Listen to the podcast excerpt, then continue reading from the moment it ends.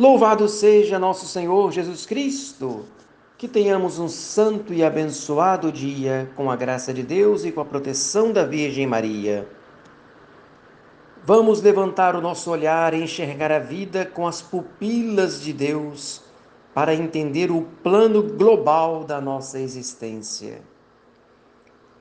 Vamos comparar uma pessoa que viva 60, 80 ou 90 anos de vida, vamos comparar esses anos de vida com os milhões de anos em que se está desenvolvendo o maravilhoso projeto de Deus.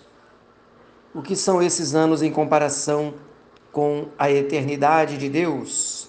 Mais ou menos como uma formiguinha caminhando na Capela Sistina, sem poder compreender aquele enorme afresco de uma beleza incomparável, uma obra-prima de Michelangelo.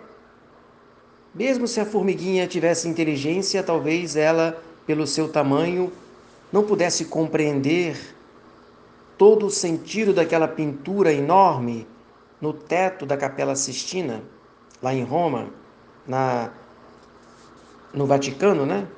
Perto da Basílica de São Pedro. É a mesma coisa, nós somos essa formiguinha diante do grande afresco do sentido do plano global da nossa existência. A vida e o universo estão, como o esplêndido afresco de Michelangelo, repletos de sentido, mas na sua totalidade, e às vezes não conseguimos enxergar isso. Dia a dia, o mundo e todos nós, todos os que estamos nele, vamos avançando em direção à realização completa do desígnio de Deus.